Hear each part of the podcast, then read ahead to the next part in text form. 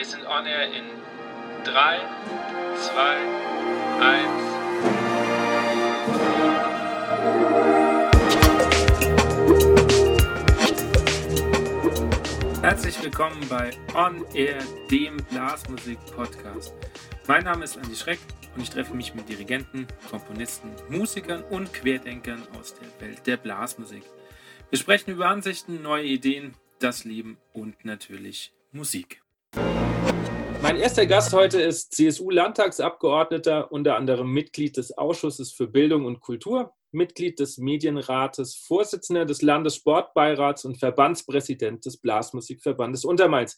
Ich freue mich, dass er sich Zeit genommen hat und begrüße recht herzlich Berthold Rüth. Hallo, guten Morgen. Mein zweiter Gast ist Professor für Blasorchesterleitung an der Hochschule für Musik in Würzburg, seit 30 Jahren Leiter der Berufsfachschule für Musik in Bad Königshofen, war 30 Jahre lang Bundesdirigent des Nordbayerischen Musikbundes, ist Mitglied des Präsidiums des Bayerischen Musikrates und Vizepräsident der Bundesvereinigung Deutscher Musikverbände. Herzlich willkommen, Professor Ernst Österreicher. Ja, ich freue mich, dass ich dabei sein darf heute. Und als drittes habe ich mir jemand aus der freischaffenden Szene eingeladen. Er spielt unter anderem in Bands wie Drei Vettelblut, Der Heimat Damisch oder East Eleven, ist ein begnadeter Trompeter und einige werden ihn als Moderator der Fernsehsendung Wirtshausmusikanten des bayerischen Fernsehens kennen. Schön, dass du da bist, Dominik Glöbel. Ja, ich freue mich auch, dass ich dabei sein darf. Grüß euch. Schön, dass ihr drei da seid. Ähm, ich fange gleich mal an und nämlich mit der Frage, die, glaube ich, jedem von uns äh, unter den Fingernägel brennt. Und äh, die geht gleich mal an dich, Berthold. Wenn man die Pressekonferenzen von Beginn an mitverfolgt hat und äh, war von allem die Rede, dann auch von Bundesligaspielen, aber die Kulturszene wurde über Wochen hinweg nicht einmal erwähnt. Wie kann sowas passieren? Ja, wir waren als Präsidenten der Blasmusik schon immer überrascht, dass über die Musik kein Wort verloren wurde. Wir haben auch sehr intensiv bei dem Minister Ben Siebler dieses Thema vorangebracht. Auch der Ministerpräsident kennt dieses Thema. Und wir mussten leider feststellen, dass halt die Risiken, die man befürchtet, die kommen, wenn eine Musikprobe stattfindet oder ein Chor singt, halt so groß sind. Es geht um das Thema Aerosole. Und da hat man riesengroße Befürchtungen und hat das Thema sehr weit zurückgefahren. Auf der anderen Seite hätten wir uns halt auch gewünscht, eine Ansage zu machen. Zum Beispiel äh, vor Jahresende wird nichts kommen oder Ende September wird es weitergehen.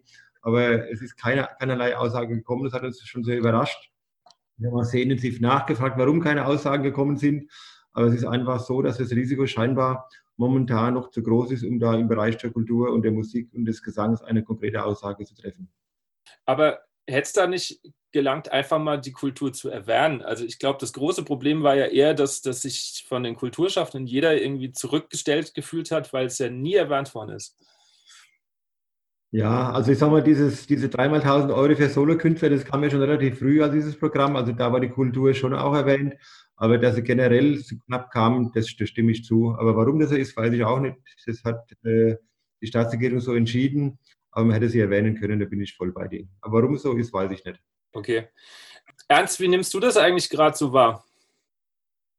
Ja gut, ich hätte mich jetzt auch ganz schnell eingeschaltet mal. Ich glaube, wir sind in der Kultur in eine etwas miese Lage gekommen, dass man vor allem diese Abstandsregelungen beim Musizieren immer so unterschiedlich dargestellt hat. Es ging zunächst mal damit los, dass man bei Bläsern und bei Sängern grundsätzlich weichen zehn Meter nicht aus Abstand, sodass im Grunde Proben total kaputt gemacht wurden, natürlich und man von Anfang an eben diese äh, ein paar Beispiele genommen hat, wo ein Chor gesungen hat und dann als Hotspot rausgegangen ist und entsprechend viele Infizierte waren. Und die Beispiele hat man immer äh, äh, äh, vorangestellt und hat damit natürlich einiges sowieso verhindert. Dann reagiert meiner Meinung nach das Ministerium leider immer etwas spät auf neueste Studien, die zum Teil nicht einmal bekannt werden und bekannt sind jetzt die Studie von den Bambergern oder in München diese Studie äh, von der Universität der Bundeswehr oder auch dann die Charité, wo plötzlich ganz andere Abstandsregelungen äh, möglich wären. Und wir aber nach wie vor, ich spreche jetzt von der Berufsfachschule, wir weiterhin bei den Bläsern uns in fünf Meter Abstand sogar halten müssen. Und bei Sängern. Wir haben jetzt Prüfungen gemacht und haben eben natürlich entsprechend einen großen Saal gehabt, wo man das machen konnte. Und das ist, glaube ich, im Moment ein bisschen das Problem, dass man da auf diese Studien auch mal ernsthaft reagiert und auch im Ministerium frühzeitig reagiert. Diese Abstandssache, da mag, mag, ich was dazu sagen. Ich unterrichte ja auch Trompete. Äh, und als ich das das erste Mal gemacht habe, dann nach dieser ganzen Shutdown-Zeit, ähm, war ich in der Schule gestanden mit meinem Schüler und, und der war fünf Meter weiter weg von mir. Ich saß auf der einen Seite des Raums und er stand auf der anderen Seite. Und dann haben wir gespielt und er hat mal vorgespielt, ich habe zugehört und ich wollte ihm halt einfach irgendwas zeigen in den Noten, was er anders machen muss. Bin bloß hingegangen und habe auf die Noten gezeigt. Und in dem Moment ist aber äh, mein Chef reingekommen und hat gesagt, na, ihr müsst schon den Abstand einhalten. Der kann auch nichts dafür. Natürlich, wir wollen es auch machen, bloß es ist in manchen Fällen einfach fast unmöglich. Ich meine, wir fallen uns ja nicht den, um den Hals. Der Schüler geht auch weg, wenn ich komme, aber ich muss ihm ja irgendwie dann ja auch was zeigen. Also das Miteinander musizieren ist schwierig, wenn diese, wenn so viel Platz zwischen einem ist. Wie du gerade gesagt hast, Ernst, jetzt sitzen die Leute fünf Meter auseinander.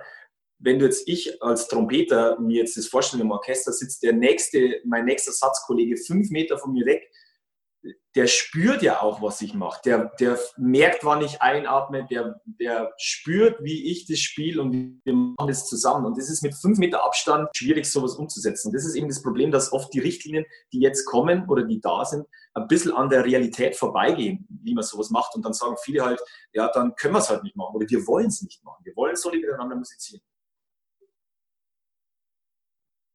Ich glaube schon, ich glaube schon, sag mal, also es ist ja immer so auch der Vorwurf, oder steht so im Raum ein bisschen, sagen wir, dass die Ministerien sagen wir, zu wenig, äh, sagen wir mal, vielleicht Praxiserfahrung hätten oder haben. Das mag im Einzelfall schon stimmen, aber ich sage mal, ich finde ja auch die Leute und die versuchen schon, sagen wir, mit der Basis auch den Kontakt zu halten und auch sagen wir, sich inspirieren zu lassen.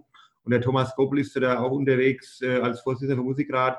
Also sagen wir, die, die Basisthemen werden da schon auch gespielt, sind ja schon auch bekannt. Also so ganz weltfremd sind die da nicht. Also da möchte ich schon mal eine Nee, nee, also das wollte ich jetzt auch damit nicht sagen. Ich will jetzt nicht sagen, dass das völlig, äh, dass das weltfremd ist. Bloß eben, was der Ernst gesagt hat, es gibt diese Studien und die erste Studie besagt 10 Meter und die zweite, dann kenne ich die Studie eben auch von der Bundeswehr, ähm, Universität oder Hochschule von ihnen, das war, die dann gesagt haben, nee, nee, da reichen schon 1,50 Meter aus. Ähm, Lustig ist auch eine Kollegin von mir an der Schule, die spielt Querflöte, die habe ich dann getroffen am Gang und dann, dann fragt sie, wie geht's da so mit deinen Schülern? Und sagt, ja, du, das geht schon und die freuen sich total, dass wir uns wieder sehen in echt und dass, da, dass man echt hört, wie so ein Instrument klingt und nicht so über Skype oder über Zoom oder wie auch immer. Und dann sagt sie, ja, du hast es ja gut, ich bin ja Trompeter, äh, äh du bist Trompeter und ich spiele Querflöte und bei mir wird es noch lange dauern, bis wir wieder normal spielen können, weil die Querflöten sind doch die, die es da am härtesten erwischt bei diesen ersten Studien. Äh, Berthold, ich möchte vielleicht eines noch, was der Thomas Koppel vor wenigen Tagen ja auf diese äh, Sitzungen da, wo auch, es war ja eine, eine Sitzung in, äh, mit Bernd Siebler zusammen, wo der Andreas Horber und äh, auch Thomas Koppel dabei waren. Und da hat, kam der Kommentar von Ding, äh, äh, folgendes, aber es braucht auch der Freude an der Gemeinschaft geschult Perspektiven, die uns Musiker nicht ständig mehr zurückhalten, auferlegen als den Biergartlern. Das versteht niemand mehr. Und das ist genau der Punkt. Es versteht im Moment niemand mehr, ja. warum die Musik da diesbezüglich wirklich so weit hinten angestellt wird. Ja. Oder die Kunst, die Kultur eigentlich insgesamt. Ja. Ähm, ganz kurz äh, nochmal zu den Studien. Ich weiß, äh, dass es ja einen offenen Brief vom äh, Bayerischen Musikrat gibt, wo ja auch angeboten wird, dass es äh, ähm, nochmal eine Studie gibt, zusammen mit dem, ich glaube, äh, Professor Edler aus, aus München, Virologe. Ja. Und ähm, mir wurde erzählt, dass auf diesen Brief und auf dieses Anliegen noch keine Rückmeldung kam. Also wenn doch schon der Musikrat sagt, wir wollen das nochmal durchführen in, äh, in Räumen, ich glaube in der Musikakademie Alt-Eckloffsheim, wieso gibt es dann von... Nein, Markt Oberdorf. Oder Markt Oberdorf. Äh, ähm, wieso gibt es dann noch nicht mal Rückmeldungen und, und das Ministerium sagt, okay, wir unterstützen das, dass wir endlich dann mal wissen, was, was Sache ist? Also ich äh, bin zwar Mitglied der Partei, die die Staatsregierung trägt, deshalb ja. muss ich aber nicht alles für gut heißen oder muss alles unterstützen. Also ich kann auch sagen, ich habe auch äh, ganz konkret geschrieben, äh, ob man nicht äh, äh, zulässt, dass mindestens fünf Leute im Freien spielen können, also Quintett, ja. weil das ja auch vor der Philharmonie herangetragen ist. Und ich muss leider festhalten, dass ich darauf auch noch keine Nachricht bekommen habe. Das, äh, das erfreut mich auch nicht. Ne? Also das hat mich auch sehr erstaunt und sage mir, warum kommt da keine Nachricht? Ich habe auch gesagt, äh, in diesen ganzen Papieren, die kommen, ich will gar keine Forderung erheben, aber er schreibt halt meine Aussage zur Musik, zur Kunst rein, dass man einfach, dass sie einfach mal das Gefühl haben, sie sind vorhanden. Weil das Gefühl in der Kulturszene ist ja, wie wenn man gar nicht stattfinden würde. Das ist ja das Gefühl. Und da geht es doch gar nicht darum, was darf man, sondern einfach das Gefühl, jawohl, die haben realisiert, dass sie auch da sind. Ne? Richtig, ne? ja. Das hat stattgefunden und das, und das, und das, das spreche ich auch offen an. Ich habe das auch angemahnt. Aber ich habe leider auch da noch keine Rückmeldung bekommen, weil ich da auch in gewisser Weise, sage ich mal, eher sagen wir, Lobbyist äh, der Blasmusik bin, wie der sich da andere Dinge Ja, ist super, dass wir auch einen Lobbyisten haben. Normalerweise sind es die Autoindustrie, aber yeah, unsere, unsere Lobby. Das ist schön, dass du das Wort mal in Bezug auf uns in den Mund nimmst, weil das wird ja auch so viel gesprochen über ähm, die große Lobby der Autoindustrie und die bringen ihre Forderungen ein. Aber es ist, wir haben auch unsere Lobbyisten. Zu dem Thema Quintett. Ich bin ja, ich bin, Was meinst du, Bertolt? Ich bin ja noch ich bin ja da in so einer Art Doppelfunktion. Ne? Ich bin ja noch Vorsitzender vom Landessportbeirat. Also ich bin ja da auch sagen wir, im Thema Sport unterwegs. Und ich sage dann auch, also der Sport ist ja da weitgehend zufrieden. Die haben da vom Geld, die kriegen jetzt eine Verdoppelung der Vereinspauschale. Und ich sage, äh, aber die Musik ist ja genauso wichtig und da muss eine Aussage zur Musik kommen. Also das war meine Position, die ich nach wie vor da auch vertrete. Ne? Gerade in unserem Land die Blasmusik so eine große Rolle spielt, also auch im, äh, im Vereinsleben, äh, nicht bloß im Profisektor, äh, sondern halt eben auch in, der, in unserer Kultur draußen am Land. Ich sehe es ja selber bei uns im Nachbarort, die haben auch eine Blaskapelle. Die wissen auch nicht, äh, wie sie da weitermachen sollen. Mein Vater ist selber Leiter von einer Blaskapelle, der redet mit mir auch oft äh, beim Kaffee, wie es jetzt weitergeht, ob ich schon was weiß, ob wir was machen können. Und ich habe eben letzte Woche, als die Biergärten aufgemacht haben, versucht, äh, im Biergarten Musik zu machen. Da geht es jetzt auch nicht darum, dass man irgendwie damit Geld verdient oder so, sondern einfach bloß, dass man Spaß hat miteinander, das mal wieder zu machen. Und äh, dann habe hab ich das gepostet bei Facebook, dass wir da im Biergarten spielen und dann kamen gleich drei, vier Anfragen, hey, warum macht sie das? Dürft ihr das machen? Ist das schon in Ordnung? Hast du da eine Genehmigung? Und wir haben natürlich keine Genehmigung eingeholt und äh, sind dann ein bisschen, haben dann ein bisschen Angst bekommen, haben dann beim Landratsamt angerufen und die haben das dann abgelehnt. Also der Sachbearbeiter hat dann gesagt, na, Sie machen das nicht, eben weil äh, Artikel 2 des Pandemiegesetzes, wie das heißt, es dürfen bloß zwei Familien, zwei unterschiedliche Familien äh, an einem Tisch sitzen. Und bei einer Blasmusik, wir wären ja dann fünf unterschiedliche Familien gewesen. Okay, das leuchtet ein.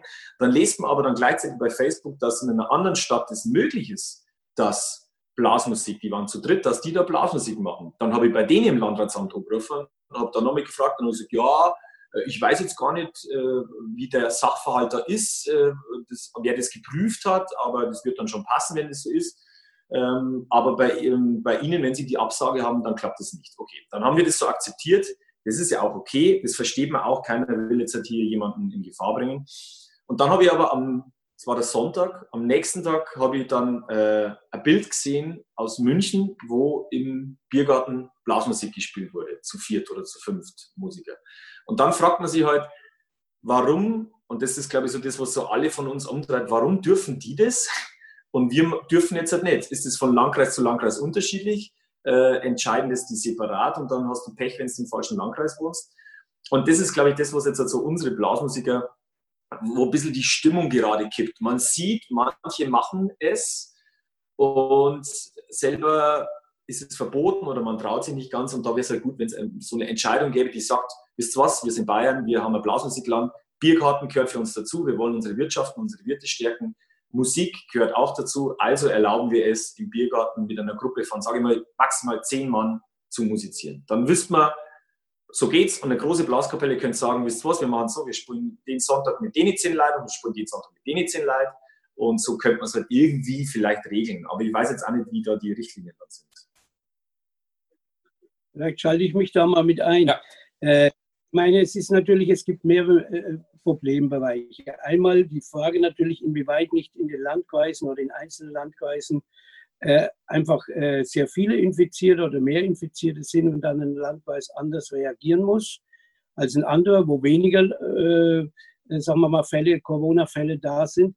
Das andere ist natürlich auch die Problematik und dies, denke ich, die könnten wir problemlos äh, äh, wirklich lösen, wie man sagt, okay, im Freien bei entsprechendem Abstand zwischen den Musikern ja, können wir jederzeit auch mit mehreren Leuten spielen.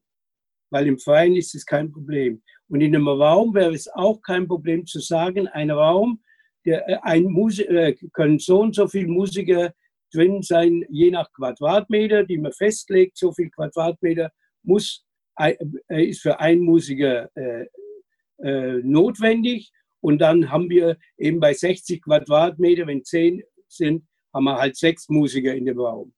Aber zum Beispiel die Tatsache, dass die Musikschulen geöffnet wurden für den Einzelunterricht, die Musikschulen aber die Kooperation mit Musikvereinen haben, in den Vereinsheimen nicht den Einzelunterricht durchführen können. Ja.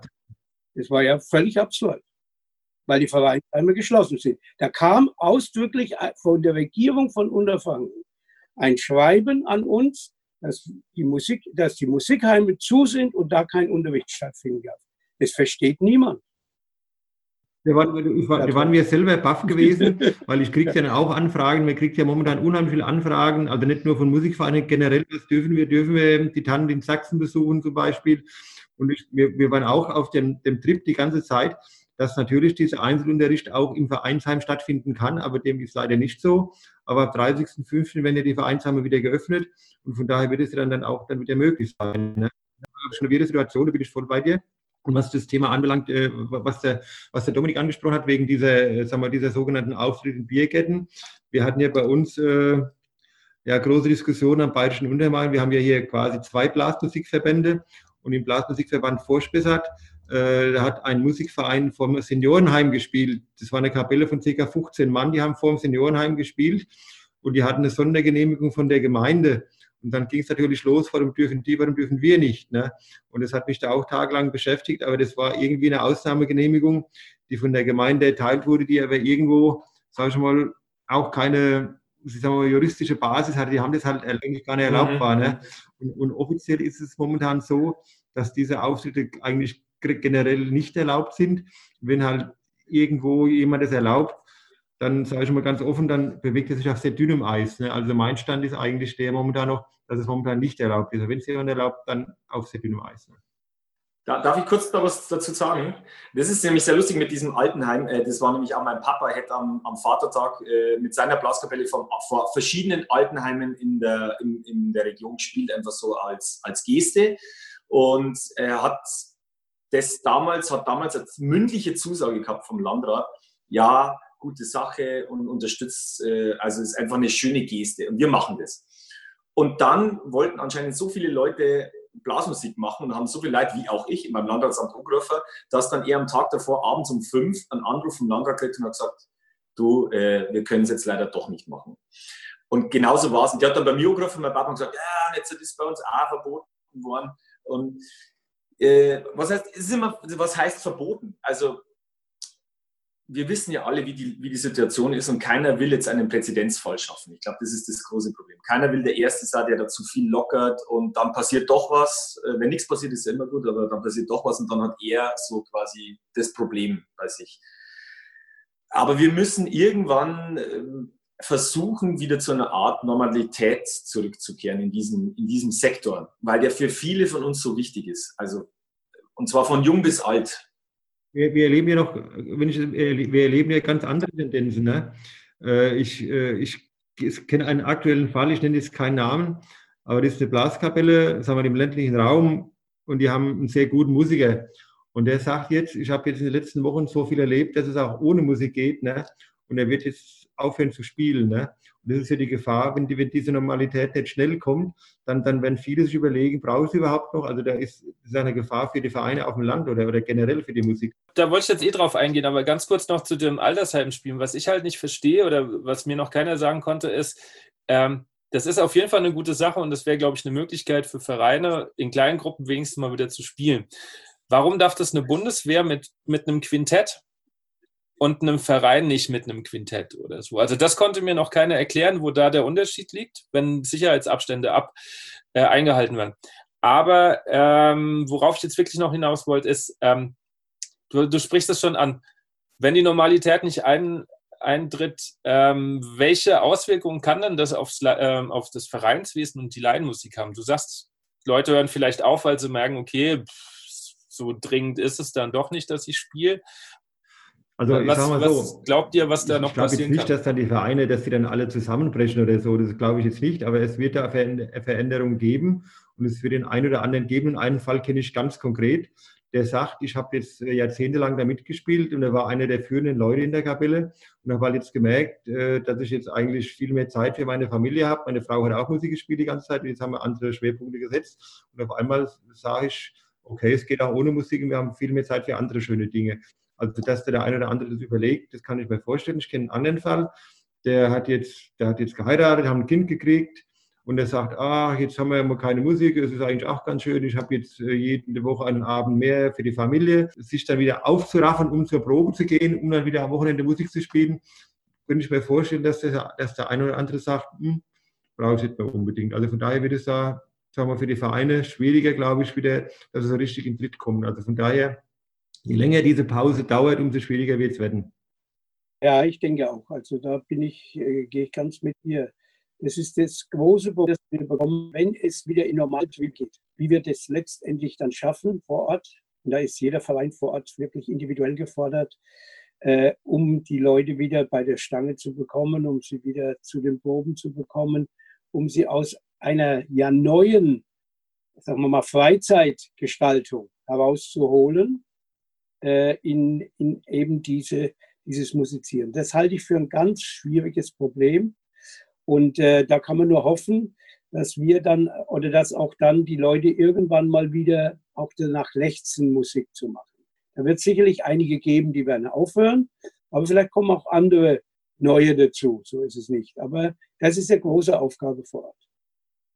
Weil du das Thema, äh, Ernst, das Thema Lechzen danach gerade angesprochen hast, hier viele Kollegen und mir geht es genauso. Wir sind jetzt seit so lange daheim, wir brauchen das ja auch, dieses Gefühl, das macht uns ja glücklich. Äh, wir, wir, machen das ja auch zum Stück weit für uns selber, Musik zu machen, weil es uns Spaß macht, mit jemandem anders zu kommunizieren. Und ich habe eigentlich durch die Bank nur Musikerkollegen, die sagen, ich muss wieder raus, ich muss jetzt wieder raus. Wir müssen einfach mal irgendwann was machen und egal, ob wir jetzt damit Geld verdienen oder so, wurscht. Wir setzen uns dahin und unterstützen vielleicht irgendwelche Leute oder Wirte oder, oder ähm, soziale Einrichtungen. Aber wir wollen einfach wieder Musik machen. Und das ist also das, was so, äh, was so schlimm ist für einige, weil es ja so faktisch gerade so eine Art Berufsverbot ist von oben. Also wir dürfen ja gar nicht Musik machen. Also du darfst einfach, du wirst bestraft, wenn du rausgehst und Musik machst. Aber ein lustiges Beispiel, das hat mir der, der, der beim äh, Blasmusik Oberniederbayern erzählt. Als ich angerufen habe wegen diesem schönen äh, ähm, Biergarten-Gegner, hat er gesagt, ja und das Denunziantentum ist also hoch, dass äh, wenn Leute spielen, dass dann andere Leute kommen, die sagen, ja, warum darf der? Und dann hat er mir folgenden Fall erzählt aus Coburg anscheinend, ich weiß jetzt auch nicht, ob es stimmt, aber er hat es mir nur so erzählt, ich schmeiße mir in die Runde, hat ein Chorleiter seinen 60. Geburtstag gehabt, in der totalen Shutdown-Zeit und dann waren halt doch äh, 15 Leute aus seinem Chor, wollten halt überraschen und sind halt zu ihm heim und wollten ihm daheim ein Ständchen singen. Und dann ist, äh, hat der Nachbar das gesehen, dass da 15 Leute in das Haus reingingen, hat die Polizei gerufen, die Polizei ist angerückt und der hat natürlich eine satte Strafe bekommen. Ich glaube damals, der hat irgendwas gesagt von 25.000 Euro. Äh, der, ist egal, wie hoch es war, aber da sieht man mal, keiner, ich würde mir jetzt auch nicht irgendwo hinsetzen, weil ich Angst habe, 5.000 Euro zahlen zu müssen. Das Geld habe ich gar nicht. Also ich, wir, wir können es ja gar nicht reinwirtschaften. Und das ist so das Problem. Wir alle haben irgendwie Angst, das zu machen, was sie eigentlich total gern machen, was eigentlich auch keine Bedrohung, sage ich jetzt mal, für uns darstellt. Das ist ja schön, wenn man so Blasmusik Das, das, das ist schon richtig. Aber ich sage mal, äh, wenn jetzt so eine Privatsache stattfinden hätte sollen, kann ich mir jetzt nicht vorstellen, dass der Strafe zahlen muss. Die haben den bestimmt verwandt. Aber Strafe zahlen, das geht dann so mehr Richtung, wenn Gasthäuser irgendwas machen, was sie nicht dürfen. Also so Ehrenamt. Weiß ich jetzt nicht, ob das stimmt. Also bin ich mal sehr vorsichtig. Ja, ja genau. Also ich, ich habe es bloß mal so. Da die, muss man immer aufpassen mit diesen Geschichten, ganz genau. Was er Enz gesagt hat, das halte ich auch sehr spannend, ja. weil er sagt, es wird vielleicht auch eine neue, eine neue Art von, von, sagen wir, von Blasmusik geben, dass auch neue dazukommen. Man erlebt ja momentan, wenn man durch den Ort fährt, Du konntest ja beim Shutdown, du hast ja kaum Kontakt, aber die Leute haben dir zugewunken, also die waren freundlicher als sonst gewesen. Also man hat ja auch mehr Lechtse danach, auch wieder so soziale Kontakte zu bekommen. Oder wenn ich durch den Ort laufe, ich rede mit Leuten, wo ich vorher eher weniger geredet habe, weil jeder freut sich, wenn er reden kann. Ne? Also von daher ist es in der Tat eine Chance, dass man auch wieder, sagen wir mal, an Leute drankommt, ja. die vielleicht schon mal musiziert haben, dann aufgehört haben und jetzt doch wieder wollen oder so. Also kann in beide Richtungen gehen. Ne? Das kann auch, ja. Aber woran hakt es jetzt eigentlich, dass, äh, dass, bei mir wurde immer gesagt, es hakt eigentlich daran in den Landratsämtern, dass es keine, keine, äh, keine Studie dazu gibt, wie man sowas durchführen kann. Die brauchten eigentlich bloß so vom Blasmusikverband oder von irgendjemand eine Studie, die besagt, in einem Probelokal mit 60 Quadratmeter können 15 Leute problemlos proben. Wenn es das gibt vom Blasmusikverband oder von wem auch immer, dann können Sie sich darauf berufen. Ja, da würde ich mal einschalten, weil wir ja vom Bayerischen Musikrat, wir haben in unserer Präsidiumssitzung ausführlich, äh, das war am 12. Mai, darüber diskutiert und da haben wir unter anderem ja auch diese äh, eigene Studie, die wir durchführen wollen in Markt Oberdorf, angesprochen und beschlossen damit einfach da, äh, sagen wir mal, Vorgaben jetzt da sind. Und es gibt ein Hygienekonzept jetzt auch für die Laienmusik. Das liegt auch vor. Äh, äh, und es gibt auch diese Risikoeinschätzung von der Universitätshochschule für Musik Freiburg, äh, wo ein, äh, jetzt ein Update gemacht wurde vom 19.05. Mein 19.05. wir haben jetzt den 30.05., also sind jetzt, sagen wir mal, gut zehn Tage, wo diese da liegt. Und letztendlich denke ich, könnte man nach den Ferien auf jeden Fall relativ äh, mit, mit diesen Maßnahmen durchaus auch vielleicht wieder in einen Probebetrieb einsteigen. Zum Beispiel diese Freiburger sagen ganz klar jetzt die Aussage, ein Abstand zwischen den Musikern radial außenrum zwei Meter um jeden Musiker und entsprechend könnte man die Räume einrichten. Dann natürlich der individuelle Schutz, dass man äh, Masken trägt, wenn man näher zusammenkommt und was auch immer, außerhalb des Musizierens und all diese Dinge. Also ich glaube, da wird sich jetzt was bewegen, aber da muss natürlich auch die, die Landratsämter müssen mitspielen, die Gesundheitsämter jeweils vor Ort. Ich denke, mit denen kann man auch über diese Dinge dann durchaus auch reden, dass das vor Ort dann. Da sind jetzt einige gefragt, glaube ich, auch eben die Kreisvorsitzenden oder auch die entsprechenden Bezirksvorsitzenden oder was auch immer von den Verbänden, oder Geschäftsführer. Ich glaube, da lässt sich einiges jetzt regeln. Ja, das klingt ja schon mal ganz gut, äh, weil du gerade Hygieneplan angesprochen hast. Mir ist gestern noch eine E-Mail äh, angekommen. Ich äh, soll die Frage mal in die Runde werfen, weil jetzt äh, Vereine Hygienepläne schreiben wollen, was äh, da zu beachten sei. Äh, du hast ja schon gesagt, Masken tragen, wenn es nötig also ich, ist. Es gibt ein Hygienekonzept Laienmusik, das gibt es. Das habe ich hier vorliegen. Äh, ich gucke mal gerade nach, was so im Detail vielleicht drinsteht. Also das könnten eigentlich die Laienmusikverbände dann auch übernehmen. Okay. Ist das öffentlich einsehbar? Ich nehme an, ja. Ich nehme an, ah, nein. Das hat ja der Andreas Hauber. Der Andreas Hauber ist ja, der, ist ja Musikrat Geschäftsführer und auch ja. im MON bei genau. Oberbayern ist ja da auch der Geschäftsführer. Und die haben dieses Konzept ja auch dem Prinzipler vorgelegt. Das ist, was der Österreicher sagt. Und da sind wir ja eigentlich alle jetzt hoffnungsfroh, dass da in der Tat nach den Ferien eine Aussage kommt, dass aufgrund der Unterlagen, die vom Musikrat vorgelegt wurden, jetzt vielleicht doch die erhoffte, sagen wir in Anführungszeichen, Lockerung kommt. Ne? Also wir bauen da schon alle auf dieses vorliegende Konzept. Genau, also da steht zum Beispiel drin, dass die Hygieneeinrichtungen klar und das, was üblich ist, ja, äh, auch so die, die, die Sicherheit, der Schutz der Wege, der Schutzabstände bei den Verkehrswegen steht drin, dann die Gestaltung des, der Unterrichtsräume, dass man hier eben äh, auf äh, äh, entsprechend diese Raumgrößen dann, dann eingehen kann, wo ich vorhin drüber gesprochen habe, und auch das Lüften der Räume und so. Also diese Sachen stehen hier okay. einfach so drin in diesem Konzept. Und dann natürlich auch die Personen, die letztendlich ja Risikogruppen sind. Auch damit müssen wir ja letztendlich umgehen, gerade auch bei uns in den Vereinen. Es gibt einfach Personen, die können nicht eventuell dann zum Proben kommen, weil sie Risikopersonen sind. Müssen sie halt selbst einschätzen. Und da stehen wir dann schon vor einem Problem auch wieder. Der normale Betrieb, Probebetrieb, wo jeder zur Probe kommt, ist eigentlich im Moment nach wie vor nicht möglich.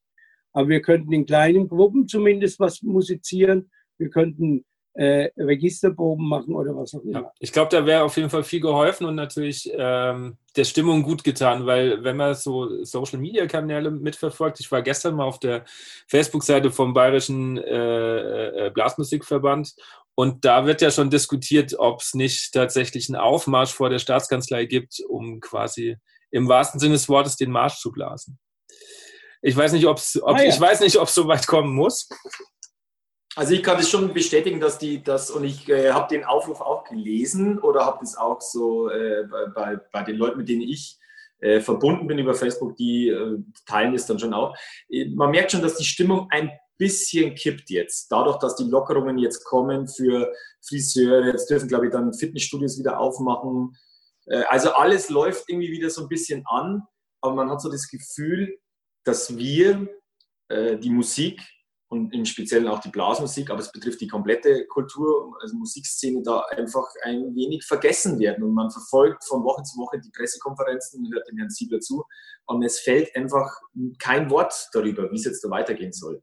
Und es wäre wichtig, dass man wenigstens mal einen kleinen Fahrplan äh, hätte, in welche Richtung es überhaupt geht oder wann man wieder was machen kann, damit man sich was überlegen kann. Ja, ich möchte ganz kurz so, ähm, habe ich gestern gestern oder vorgestern auch gelesen, ähm, äh, Jos Segers, der Dirigent vom Polizeiorchester in München. Ist, ja, ja, ist Polizeiorchester. Ja, hat, äh, hat auch gepostet, dass er es überhaupt nicht mehr versteht, dass jetzt Fitnessstudios aufgemacht werden und ähm, dass das anscheinend nicht so schlimm ist, wenn da ähm, schwitzende, hechelnde Menschen stehen in zwar zwei, drei Meter Abstand, ähm, das aber anscheinend nicht so schlimm ist, äh, als wenn im zwei Meter Abstand jemand Trompete, Klarinette oder Posaune spielt. Also da ist natürlich ganz, ganz ganz deutlich die, die, die Unverständnis zu, zu spüren. Und ich finde so ich kann es, ich kann es nur, ich kann es nur so, also in meiner persönlichen Sicht nur so erklären, dass, dass man jetzt, es gibt vielleicht jetzt keinen Unterschied von dem, was, was der Mensch da ausatmet oder was, was man da transferiert. Ja. Also äh, das glaube ich nicht, aber man will halt immer einen Schritt nach dem anderen, man will nicht zu viel aufmachen, weil man immer sagt, wir machen jetzt was auf beobachten, was passiert. Ne? Und das ist halt, da muss man abstufen, in welcher Reihenfolge mache ich es. Und die Reihenfolge kann man bestimmt äh, irgendwie beliebig legen. Aber dann denkt man halt vielleicht, Fitnessstudio ist ja auch so zum Teil medizinisch bedingt. Leute mit Bandscheibenoperationen müssen ihren Sport machen oder so. Da muss man irgendwo Schwerpunkte setzen. Ob das die Maßstäbe sind, die man anlegt, weiß ich nicht. Aber ich könnte das nur so erklären eigentlich. Ne? Dass man einfach Schritt für Schritt macht, um zu sehen, wie ist die Auswirkung. Ne? Ja, aber dann kommt halt wieder das Gefühl auf, dass der Sport wieder vor der Musik kommt. Mhm. Aber wie gesagt, äh, wie gesagt, wir müssen natürlich, wir haben uns leider Gottes, wurden in der Musik bei Studien in der Anfangszeit herausgegeben, die eigentlich das mit verhindert haben. Also ich kann mich daran erinnern, dass ganz am Anfang äh, im März, Ende März, äh, eine Empfehlung rauskam, dass man also beim Spielen von Blasinstrumenten und beim Singen wirklich mehr als zwölf Meter Abstand bräuchte. Das heißt entsprechende Räume. Wir haben dann zum Beispiel unsere Berufsfachschule haben wir geöffnet, die Bläser dann äh, für einen, hat mir das Gesundheitsamt, hat mir das dann erlaubt, äh, in einen Raum zu gehen, wo ich, beziehungsweise zwei Räume, die ich an der Schule habe, wo über 300 Quadratmeter sind. Da konnten wir Einzelunterricht geben mit einem Spuckschutz noch. Wand. Die haben wir selber gebaut dann dafür.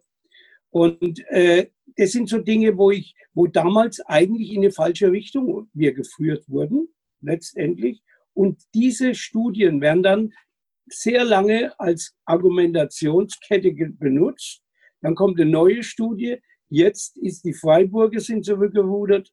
Dann kam das mit dem Additum, dass man doch fünf Meter Abstand und dann Einzelunterricht und 30 Minuten und dann muss man 30 Minuten Raum lüften. Auch da sind die Schulen zum Beispiel mit umgegangen, indem man die Gymnasien äh, ins, äh, Unterricht, Einzelunterricht auf Blasinstrument, zwei Räume nebeneinander ein Raum wird benutzt, der andere wird gelüftet und so wird abgewechselt. Machen die momentan in den Gymnasien. Ich kenne ja, also man hat, sich, man hat sich dann natürlich viele Möglichkeiten ausgedacht. Aber wie gesagt, weil die Studien auch diesbezüglich uns eigentlich immer ein bisschen verhindert haben. Da sind wir selber ein bisschen mit Schuld, beziehungsweise diese entsprechenden Studien, diese Vorsichtsmaßnahmen. Und das andere natürlich, wo der Berthold vollkommen recht hat, wenn, wir merken ja jetzt, was Sache ist, wenn, die, wenn alles sofort aufgemacht wird. Dann ist es überlaufen bis zum ja. nicht mehr. Ich bin neulich über die alte Mainbrücke in Würzburg gelaufen. Mir ist wirklich der Grauen gekommen. Ich habe meine Maske aufgesetzt und bin da durchgeschlappt und habe geschaut, dass ich ja niemanden berühre. So eng waren die da zusammen. Ja? ja. Also Von daher ist natürlich dann auch immer viel Unvernunft im Spiel. Aber es ist natürlich wichtig, dass wir Musiker nicht die einzig Vernünftigen sein sollen. Das, das stimmt. Da würde ich, darf ich was dazu sagen? Und zwar äh, auch zu dem Punkt davor und zu dem, was der Ernst jetzt gerade gesagt hat.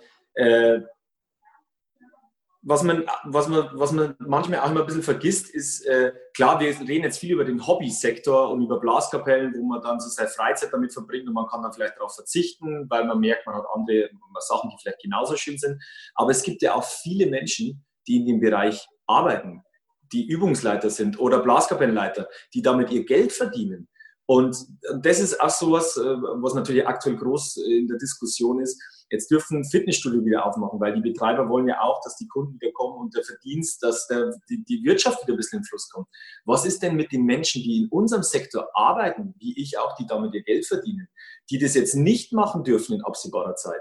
Und jetzt vielleicht in dieser Diskussion mit diesem Corona-Selbsthilfe KSK Geld, die 1000 Euro, ähm, die das jetzt halt nicht kriegen, weil sie bei der ersten Soforthilfe schon Geld bekommen haben, äh, weil sie sich damals sofort gemeldet haben, weil man gewusst hat, dass wir bis ganz lange nicht mehr arbeiten werden. Und die jetzt halt diese dreimal äh, 1000 Euro nichts bekommen, weil sie die erste Soforthilfe schon bekommen haben und denen jetzt einfach schlichtes Geld ausgeht. Äh, und das sind, und in unserem Sektor ist es ja nur so, wir machen ja so viel freiwillig. Also ich kenne viele Musiker, die sagen, ja, klar, dann ich verzichte auf meine Gage oder ich verzichte auf mein Honorar. Wir machen das gerade, dass es einfach wieder mal anläuft, dass mir wieder was passiert. Und wir sind ja oft so bereit, so viel umsonst zu machen. Wenn es jetzt einmal, ging zum mal, äh, ich will das alles selber zum Heizungsbauer und sagt, hey, ähm, ich habe ein Problem mit meiner Heizung, kannst du mich schnell kümmern? Ja, ich meine, ich mache das ja gern, der verlangt keine Kohle. Viel eigene Initiative steckt in unserem Beruf. Und das jetzt halt aber wir dann noch mehr im Hintertreffen sind, das ist sehr unverständlich für Leute, äh, die damit ihr Geld verdienen und da kenne ich ganz viele. Und da, glaube ich, müsste sich schon auch was ändern, weil wenn wir jetzt sehen, okay, wir reden jetzt ja von September, also dann reden wir davon, dass wahrscheinlich da die Proben ein bisschen anlaufen, dann sagen die Verbände vielleicht auch, ja, wir haben nicht mehr so viel Geld äh, zur Verfügung, also wir müssen irgendwie ein bisschen was mit dem Budget machen. Äh, und dann sagen die, ja, okay, ich arbeite für weniger Geld ich glaube, dass das ein Bereich wäre, den man schon auch ein bisschen stützen muss, äh, finanziell, lieber Bertolt. Auf, je äh, auf jeden Fall. Wenn ich einmal äh, zwei Sachen zitieren darf. Einmal im April hat Herr Söder gemeint, Bayern ist ein Kulturstaat und wir wollen die Künstler nicht alleine lassen. Das fände ich schon in Anbetracht der Situation schwierig. Und äh, wenn ich mal Artikel 3 der Bayerischen Verfassung wirklich zitieren darf, ist nämlich ähm, Erstens, Bayern ist ein Rechtskultur- und Sozialstaat. Er dient dem Gemeinwohl. Und ähm, dann zweitens, der Staat schützt die natürliche Lebensgrundlage und die kulturelle Überlieferung. Er fördert und sichert gleichwertige Lebensverhältnisse und Arbeitsbedingungen in ganz Bayern, in Stadt und Land. Da stelle ich mir dann doch die Frage, gerade mit der äh, Solokünstlerhilfe, die jetzt da gerade ähm, aufkam, ob das noch wirklich so stimmt. Also vielleicht äh, zum Dominik, äh, was du beschreibst, das ist, ist, ist, ist ja so, wie du es beschreibst. Und die Frage ist halt, was kann man tun, auch als, als Verein. Also wir haben zum Beispiel bei uns im Verband die Vereine gebeten, dass sie ihre, die Dirigenten, die sie haben, weiter bezahlen. Also das sind ja auch Leute, die, die mehrere Dirigentenjobs machen, dass also das weitergezahlt wird. Und wir haben auch gesagt, äh, versucht, solange, es geht, macht dann auch Digitalunterricht, dass auch irgendwie eine Leistung gegenübersteht, dass man auch ruhigen Gewissens äh, abrechnen kann, wobei das nie ganz eins zu eins umsetzbar ist, aber das zumindest, sagen wir, dass das sagen wir, halbwegs reell ist, die ganze Sache. Für die Vereine ist es für eine gewisse Zeit machbar, aber die haben halt auch keine Einnahmemöglichkeiten, halt außer ihren Mitgliedsbeiträgen, die können keine Feste machen. Oft ist es ja so, dass der Verein im Jahr ein Fest macht und mit dem Erlös kann er dann den Dirigenten fürs nächste Jahr wieder bezahlen. Also so ist es ein bisschen vereinfacht dargestellt, so läuft es ja in der Regel. Und das bricht ja weg. Aber wir haben gesagt, wie gesagt, Vereine zahlt so lange, wie es geht. Dann haben wir das mit den dreimal 1000 Euro, muss man halt auch wissen, die sind auch schnell weg. Ne? Wenn der Monat rum ist, ist das Geld weg. Ne? Weil du hast ja auch Miete, Wohnung, ja. alles, was du brauchst. Und von daher muss man sich halt vielleicht wirklich überlegen, wenn das länger so bleiben soll, ob man nicht auch nochmal nachrüstet, weil, weil, weil sonst äh, wird das Geld nicht reichen. Da bin ich mir vollkommen. Auf der anderen Seite natürlich sind die Gelder des Staates irgendwo auch begrenzt. Das sind Steuergelder, die wieder der Bürger auch zahlen muss. Also es ist so ein bisschen so ein Teufelskreis. Und ich habe da jetzt diese, diese super Paradelösung habe ich auch nicht äh, vorliegen, aber sagen wir, es ist schon bekannt, dass das für den einen oder anderen wirklich existenziell werden kann und auch wird. Darf ich, darf ich dazu was sagen zum, zum Berthold? Ich habe äh, eine Aussage, die das bestätigt, was du sagst. Und zwar habe ich mit dem äh, Bernd Schweiner, dem Vorsitzenden vom Popkünstlerverband, äh, Kontakt gehabt. Kennst du ihn, Ernst, oder? Kennst du den Bernd? Ja, ja. Ja, ja, ja, ja. Und der hat super, super netter Typ. Ganz netter, guter, quirliger Typ. Im Hintergrund stand seine Plattensammlung, also fantastisch. fantastisch. Und äh, wir haben äh, geredet und er hat gesagt, er ist auch im Kontakt mit der Staatsregierung, um die, genau dieses Problem zu behandeln. Ja, man muss das finanziell stützen, aber er sagt halt auch, denen geht, irgendwann sind die Töpfe leer und man muss sich überlegen, was man mit dem Geld macht, das man zur Verfügung hat. Weil man hat nicht unbegrenzt Geld zur Verfügung. Man kann nicht einfach so mit der Gießkanne da drüber gehen, sondern man muss sich das überlegen und es wird natürlich auch Verlierer geben da. Also Leute, die da auf der Strecke bleiben. So, so ist, so hart es ist, es ist so leider. Aber ich denke auch, Künstler, wir sind jetzt ja nicht, wir sind jetzt ja nicht, äh, Künstler sind ja so Typen, die nicht jetzt äh, dann sagen, hey, ich die Hilfe gar nicht brauche, ich nehme sie trotzdem in Anspruch. Ich habe selber in Wirtschaftsfirmen, die sagen, da gibt es Steuerberater oder Finanzbuchhalter, die sagen, ja komm, wir nehmen die Hilfe mit, aber wir haben eigentlich ICO Kurzarbeit, aber das kommt uns alles gelegen. Ich schmeiße jetzt einfach mal so als Behauptung in den Raum. Künstler sind ja so, die Leute, mit denen ich geredet habe, die sagen, ich brauche die 3000 Euro gar nicht. Aber die Möglichkeit, sie zu bekommen, wenn es wirklich wäre, um das Gefühl dabei zu haben, sie zu bekommen, das ist das, um was es geht. Aber jetzt steht das Gefühl bei meinen ganzen Kollegen und auch wenn man Social Media durchforstet, so da, dass man sie ja gar nicht bekommt. Und ich kenne viele Leute, die sagen, ich brauche es nicht, außer nehme ich es auch nicht in Anspruch. Keiner von denen würde es beantragen, wenn es nicht brauchen würde. Sondern die würden sagen, hey, meinem Kollegen geht es viel schlechter, der soll das nehmen. Und das, glaube ich, sollte die Staatsregierung einmal vielleicht das Gefühl von unten auch, das kannst du gerne mit einem Ausschuss mittragen. Äh, es ist nämlich wirklich so, dass wir da schon sehr kollegial sind und das keiner, keiner will sich bereichern auf Kosten des Staates, nur weil diese Förderung jetzt auf anderen Raum steht. Aber es wäre halt gut, wenn es Leute bekommen würden und ich kenne einige, die es wirklich dringend brauchen. Und ich kenne auch Leute, die jetzt schon Hartz-IV-Anträge ausgefüllt haben. Und das ist sehr, sehr bitter, wenn man gute Musikerkollegen hat, die immer sehr produktiv waren, die sehr toll das machen, was ihr Beruf ist und die jetzt dann von Hartz IV leben in nächster Zeit. Ja, also ich kann das äh, bestätigen. Also ich kenne äh, beide Seiten. Auch einige, die sagen, wir brauchen es eigentlich, wir kriegen das schon irgendwie hin, wir können es überbrücken. Aber ich kenne auch ein paar, denen steht tatsächlich das, das äh, Wasser bis zum Hals. Die haben den Antrag jetzt vor zwei Wochen oder so ähm, ausgefüllt und haben immer noch nichts. Und ähm, dann stand die große Frage im Raum, ja, ich habe ja von März bis jetzt auch schon nichts verdient. Wie, wie soll ich das dann machen? Äh, auf der anderen Seite, ähm, gerade für die freischaffende Szene, Dominik, du wirst da wahrscheinlich mehr zu sagen haben. Du hast ja äh, vorhin im Vorgespräch ja schon mal gesagt, man rechnet mit September 21, dass es normal läuft. Und was nicht zu vergessen ist, gerade als Künstler schafft man sich über Jahre hinweg ein Künstlernetzwerk. Man kennt die Veranstalter, man kennt ähm, ja die, die Konzerthäuser und so. Da wird einiges wegbrechen. Das heißt, das kommt ja auch noch dazu, dass selbst wenn du anfangen kannst, fehlen dir ja die Ansprechpartner. Gerade die kleinen Häuser. Ja, es gibt ganz viele Gruppen, äh, ganz viele Bühnen, zum Beispiel eine wunderbare Bühne in Traunstein, das Natz, die Christa, die ist, glaube ich, Mitte 60. Die kenne ich schon seit, seitdem ich da das erste Mal spielen durfte. Und die hat zu mir, äh, die hat mir eine Nachricht geschrieben, eine E-Mail und hat, hat gesagt, du Dominik, wenn jetzt diese äh, Hygienekonzepte kommen, ich mache das nicht mehr mit. Das mache ich nicht mehr. Mhm. Du, bei ja. mir passen 60 Leute rein, dann darf ich 10 Leute bei mir reinlassen und ich bin jetzt 65 das Mal. Die, die hat mit Herzblut ihre Bühne betrieben. Da gab es ein super selbstgemachtes Catering abends. Die hat die Künstler persönlich bekocht und man kannte sich persönlich. Und wie du schon sagst, es werden viele wegbrechen, es werden natürlich auch wieder neue hinzukommen, aber es wird sich da vieles verändern in der Szene. Ähm, und leider genauso wie das du vorher gesagt hast, Berthold, leider erwischt dann heute auch sehr gute Leute. Wie der eine Kollege, der, den du kennst, der sagt, naja, der super Musiker war na, ich habe jetzt irgendwie gemerkt, das Leben ist anders auch schön. Und sowas ist halt sehr schade. Ähm, okay, bei dem geht es jetzt vielleicht nicht genau um die Existenz, aber bei der Christa, äh, wenn dann Existenzen so ein bisschen auf dem Spiel stehen, hm, nicht sehr schön. Ja, ich, äh, Dominik, ich gebe dir vollkommen recht. Ich selber bin jetzt in einer sehr glücklichen Lage, dass ich damit nichts zu tun habe als Musiker weil ich im Grunde meinen Dirigentenjob kann ich momentan auch nicht ausüben. Aber, und äh, Berthold, das ist nämlich das Problem, die Dirigenten, die konnten in den Vereinen ja auch nicht dirigieren.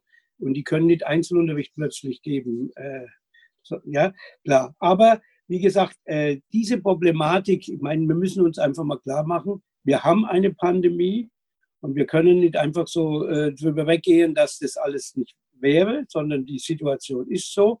Wir haben letztendlich geht es ja immer um die Frage, wie können wir letztendlich einen Betrieb aufrechterhalten, ohne in die Gefahr zu kommen, dass die Pandemie wieder äh, stärker ausbricht. Wir haben ja, wir haben ja äh, Beispiele in anderen Ländern, wo das eben nicht funktioniert hat, wo man mit, äh, wie in Amerika jetzt unbedingt alles aufmachen will und letztendlich zum Alltag zurückkehrt und dann aber eigentlich äh, völlig überfordert wird. Ich meine, diese, ba diese Balance müssen wir herstellen, das ist das Wichtige. Aber letztendlich wird natürlich durch diese ganze Pandemie, wird der Kulturbereich sich völlig neu ja. sortieren. Das muss uns klar sein.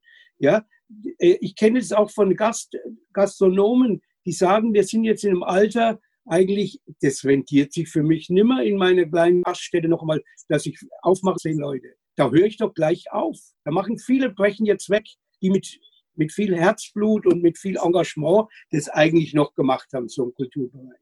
Das heißt, so diese kleineren, die großen werden, Bühnen werden dann wahrscheinlich überleben und auch die Orchester und so. Aber es wird natürlich unglaublich viel sich wandeln. Sag mal, du, du bist ja hautnah dran jetzt an, an äh, durch deine Lehrtätigkeit, durch die Berufsfachschule, durch die Hochschule. Wie ist denn die Stimmung bei den Studenten? Haben die auch schon Angst, was dann passiert? Also ich habe im Moment bei den Studenten äh, jetzt nicht so das Gefühl, dass sie, dass sie Angst haben. Äh, sie sind momentan, glaube ich, in so einer Situation, dass sie sich eher momentan über die, die äh, ja, schwierigen äh, Studienmöglichkeiten und da auch äh, die Verwaltungen, die teilweise in Hochschulen, da geht ja noch nach wie vor nichts.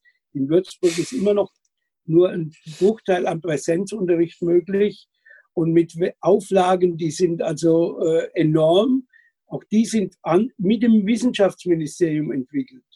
Und da geht's, da malen die Mühlen sehr langsam. Also ich darf nächste Woche zum ersten Mal wieder Präsenzunterricht erteilen.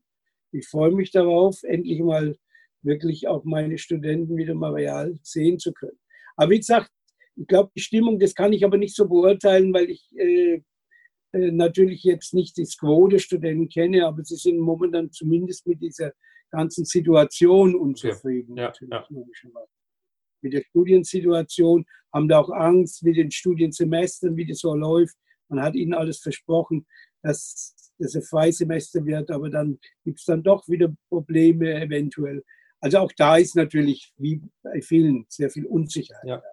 Es kursiert ja jetzt schon seit Tagen auch so der Vergleich zwischen Flugzeugen und Theatern. Ähm, ich will das mal kurz aufgreifen. Man sieht dann immer so ein schönes Bild wo dann da steht, okay, wir haben 460 Quadratmeter in einem Theater, aber nur 46 Besucher dürfen, während in einem Flugzeug 100 Quadratmeter sind und 186 Fluggäste sind erlaubt. Ähm, das sind natürlich auch Relationen, die äh, keiner versteht. Und dann verstehe ich natürlich, dass dann äh, kleine Theater sagen, okay, mit 50 Mann, das lohnt sich nicht, schaffe ich nicht, dann lasse ich es lieber zu. Also das ist immer auch wieder bei dem Punkt, dass die Kleinen wegbrechen. Aber ähm, ja, also für mich äh, gibt es dann auch die Argumentation, nicht her, dass wir sagen, ja, wir sind vorsichtig, weil im Flugzeug pff, sind ja auch genug da. Da ist ja, hat es mit Vorsicht ja auch nichts mehr zu tun. Da scheint es wieder eher so für mich zu sein, okay, wir müssen ja die Lobby da wieder unterstützen und die Kultur hat da halt wenig Stellung. Also geht eine Frage an mich. Also ich, ich, ich sage mal, ich, du hast ja jetzt, du ja mit Argumenten schwer dagegen, ja vollkommen klar. Aber ich sage mal, dass die Kultur da keine Lobby hat, das würde ich nicht so unterstreichen bei den Flugzeugen ist ja die Frage, wer fliegt wohin. Ne? Äh, also ich habe zum Beispiel, mein Sohn lebt in Amerika. Wir wollten den besuchen. Ich werde mal jetzt in Amerika mit meinem Sohn besuchen über Pfingsten. Das geht halt auch nicht. Ne? Also ich sage, wer, wer fliegt jetzt momentan? Das sind halt immer so Extrembeispiele, wo du kaum Argumente dagegen hast. Aber wer fliegt? Das fliegt ja keiner nochmal neu in Urlaub. Ne? Ja, also ich glaube, es geht ja auch gar nicht um, also natürlich ist es ein Extrembeispiel, aber es geht, äh, was Dominik vorher gesagt hat, ich glaube eher um das Gefühl zu vermitteln, dass, dass wir halt ernst genommen werden. Dass wahrscheinlich da jetzt nicht jedes Flugzeug voll ist, das ist mir auch klar. Aber es geht ja um das Gefühl zu vermitteln, okay, wir nehmen euch ernst. Und so hat man manchmal das Gefühl, also wenn ich mit, mit Menschen spreche, dass das halt nicht so ist. Das habe ich ja versucht, eingangs auch klar zu, zum Ausdruck zu bringen. Ich bin da auch erstaunt, dass auch ich keine äh, Reaktion ja. auf meine Schreiben an das Ministerium bekomme. Und ich habe ja auch festgestellt, es geht es immer einfach zunächst mal um die Wertschätzung, dass man einfach erkennt, hier ist eine Branche oder ein Bereich, der auch vorhanden ist und der auch wertgeschätzt werden will. Und dann kommen noch die ganzen existenziellen Fragen hinzu, das habe ich schon verstanden. Ja, ja. Also ich glaube auch, dass bei diesen 1000 Euro, wenn man jetzt Beträge sieht, die, äh, die andere Wirtschaftssektoren, die äh, bekommen, äh, ist das ja eigentlich ein Tropfen auf den heißen Stein. Da muss ich aber auch sagen, dass, äh, äh, die, wie du schon gesagt hast, also mit 1000 Euro im Monat kommst du ja nicht weit. Das ist, äh, kannst in München nicht mehr Miete zahlen wahrscheinlich. Aber es geht da wirklich mehr um diesen symbolischen, äh, um diesen symbolischen, um diese symbolische Geste, glaube ich. Und das ist das, was die Musiker jetzt haben, wo sie natürlich sehr erzürnt sind, dass diese Geste angekündigt wurde, vollmundig vom Herrn Söder äh, Mitte April äh, und mir ging es ja selber so, ich habe diese Hilfe auch beantragt. Und dann wartest du und wartest auf der Seite des Wissenschaftsministeriums. Jeden Tag war das mein erster Gang, bevor ich mir einen Kaffee machte. Zum Computer, habe die Seite angeklickt und habe geschaut, was da da steht. Und da hieß es da, weiß man, wie es dann funktioniert. Und da waren zwei Wochen lang, stand da, wir arbeiten an einer Lösung. Näheres erfahren Sie hier. Und dann nach zwei Wochen hat sich nur das Wording verändert äh, um einen Satz. Es kam ein Satz dazu, wir arbeiten an einer Lösung. Es wird dann bald einen, einen Antrag geben, der dem anderen Antrag der Soforthilfe relativ ähnlich sein wird. Dann haben wir sich schon gedacht, so, ey, Entschuldigung, aber wollt ihr uns verarschen? Also man, äh, wie schwer, habt ihr keinen anständigen Programmierer in der Staatskanzlei? Wie schwer kann es sein, wenn der Antrag eh ähnlich ist? Dann übernehme ich halt den Antrag, der auf der, Wir auf der Wirtschaftsseite steht und modifiziere den. Und in Wirklichkeit, wenn man den Antrag dann bearbeitet hat, er war fast der gleiche Antrag. Und dann nach vier Wochen haben sich alle gefreut, dass endlich dieser Antrag online ist. Und ich auch. Und ich habe den Antrag auch äh, dann gleich am Abend, das weiß ich nicht vergessen, dann war der Antrag war online, Kollegen schreiben mir WhatsApp-Nachricht, hey, der Antrag ist online, äh, du kannst es machen. Habe ich Abend gegessen, dann wollten wir eigentlich ins Bett gehen oder, oder haben Kinder ins Bett gebracht. Und dann habe ich zu meiner Frau gesagt, na, äh, ich gehe noch zum Computer und ich mache jetzt noch diesen Antrag. Gehe ich zum Computer und ich habe diesen ersten Antrag auf die staatliche Soforthilfe auch beantragt. Also wie sie ja alle gemacht haben, die Solo-Selbstständigen. Und äh, gehe hin und dann in dem ersten Feld haben sie einen ersten Soforthilfeantrag gestellt. Klicke ich auf das Ja, weil lügen dürfen wir ja dann auch nicht, weil sonst wird man ja dann wegen Falschaussage ähm, äh, und klicke auf A und klicke dann auf Weiter. Und was kommt? Sie sind nicht berechtigt, dieses Soforthilfeprogramm in Anspruch zu nehmen. Und dann haben wir schon gedacht, dann bin ich zurückgegangen, das werde ich auch nicht vergessen, zu meiner Frau und sagt, und, hast du das gemacht? Und ich so, nein, ich bin nicht berechtigt. Haben wir auf Couch gesessen. Und am nächsten Tag mache ich dann das Facebook auf und dann war schon ein, ein Riesen, ah, was soll das? Und äh, wir haben das ja alle. Und alle haben natürlich, die ich kenne, die das beruflich machen, haben diesen ersten Soforthilfeantrag gestellt. Und ja, es, wie gesagt, es geht, äh, warum das dann nicht funktioniert oder so, das äh, liegt mir fern. Jetzt, ich, mach, ich möchte jetzt auch nicht urteilen, ich habe jetzt bloß mit meiner Emotion da kundgetan. Ich sage auch bloß, ähm, 3000 Euro ist, ein symbolisch, ist eher eine symbolische Geschichte. Würde vielen Leuten vielleicht ein bisschen was bringen. Und äh, was du vorher gesagt hast, Andi, ich habe mit Bernd Schweiner geredet äh, über die, wann kehren wir wieder zur Normalität zurück. Und er hat gesagt, äh, er geht davon aus, dass es nicht vor Sommer 21 ist, also nächstes Jahr. Und jetzt muss ich sagen, ein Jahr ohne Konzerte. Die Leute, die davon leben, ein Jahr, sagen wir einem BMW-Mitarbeiter, er soll ein Jahr arbeiten, verdient kein Geld mehr. Wir haben oft auch Häuser finanziert oder ich brauche jetzt, brauche jetzt ja nicht erklären, wie das läuft. Also 3000 Euro, die wären einfach so eine Geste der Landesregierung gewesen, um ihren Künstlern zu sagen, schaut her, wir denken auch an euch und diejenigen, die das in Anspruch nehmen, die dürfen es dann machen und viele hätten es vielleicht oder manche hätten es vielleicht auch nicht getan. Äh, dass es jetzt anders gekommen ist, tja, so ist es. Vielleicht wird dann noch was nachgebessert. Mal schauen, was so die Zeit bringt. Also du warst nicht der, erste, der Einzige. Wir haben auch jeden Morgen auf die Homepage vom äh, äh wir, weil wir haben ja auch bei uns im Verband Dirigenten, die haben mich ja auch gefragt, wie können wir es beantragen. Ne? Und es war dann schon fast peinlich, dass wir immer sagen mussten, ja, warte mal noch ein paar Tage, es ist ja nichts drauf. Also das war schon wirklich, also muss man sich mehr als wundern, das, geht, das, das sage ich auch ganz offen. Ne? Und, und, und das, das frage ich mich auch, warum hat das nicht funktioniert. Aber es war, wie es war genauso, wie du es gesagt hast, war für uns genauso lästig. Und ich kann dir aber auch sagen, dass das so schlecht gelaufen ist, das ist denen auch gesagt worden, ganz persönlich. Das wissen die obersten Chefs auch. Ne? Ja, also ist jetzt, ist jetzt auch nicht so schlimm. Also es war halt einfach so, um das Gefühl, ich wollte bloß mal so das Gefühl, äh, das, das glaube ich gleich war, wie du schon erzählst überall. Wollte ich bloß mal in die Runde schmeißen. Doch, das ist schon schlimm, Dominik. Das ist schlimm und wir müssen wirklich Berthold, wir müssen schauen, dass wir von Seiten des Bayerischen Musikrats und von Seiten der Präsidenten auch der Blasmusikverbände, die ihr ja im Landtag sitzt, wirklich daran arbeiten jetzt. Das wird einer unserer Schwerpunkte unserer Arbeit sein, uns da Gehör für unsere Musikszene Gehör zu verschaffen, damit wir da wirklich nicht den Kürzeren ziehen. Da müssen wir dranbleiben an dem Ball und müssen ständig Forderungen stellen. Also muss ich sagen, da ist der Thomas Goppel auch jemand, der Gott sei Dank da immer auch an vorderster Front äh, arbeitet und auch durchaus mal klare Worte spricht. Ich habe einige Kommentare ja von ihm gehört beziehungsweise auch gelesen. Aber da müssen wir insgesamt dranbleiben. Das muss ein richtiger Schulterschluss werden, Bertolt. Ganz, ganz lustig. Darf, darf, ich, äh, darf ich noch was sagen? Und zwar, äh, es war nämlich so, meine Frau, die arbeitet ins Kindergarten. Die hat natürlich äh, jeden Tag die Presse verfolgt, wegen Änderungen. Du musst dann in die Arbeit, und musst es wieder umstellen, wie viele Kinder dürfen in welche Gruppe. Und, und die war da sehr aktiv in der Zeit. Und ich war nicht sehr aktiv. Ich, bin, ich habe mich um die Kinder gekümmert und, hab, und sie kam abends nach Hause und dann war voll gestresst und, und, ich, äh, und irgendwann saß man halt dann vom Fernseher und dann, sie hat wirklich jede Pressekonferenz verfolgt von der bayerischen Staatsregierung. Und dann, äh, ich dann irgendwann immer so, weil mir gedacht, ja, wirst schon irgendwann erfahren. Und dann kam sie immer noch gesagt, der Söder hat heute gesagt, die Kultur ist ihm wichtig. An das erinnere ich mich auch noch. Das glaube ich war am 14. April. Und dann habe ich, dann hab ich ja. schon gedacht, yes! Er hat die Kultur erwähnt. Und sie hat gesagt, ja, schau her, jetzt bewegt sich ja was. Und dann kam irgendwann eine Woche später die Pressekonferenz mit Herrn Siebler, der gesagt hat, es gibt, wird diese Unterstützung der, der Kulturschaffenden geben. Und dann hat sie gesagt, ja, schau her, äh, es wird ja gut laufen. Wie es jetzt läuft, das wissen wir alle selber. Äh, und jetzt möchte ich noch was dazu sagen äh, zu, zu dem Thema, ähm, wir sind, die Blasmusik ist in Bayern systemrelevant. Das ist in tief in unserer Kultur verankert, würde ich jetzt mal sagen, genauso wie in unserem schönen Nachbarland in Österreich.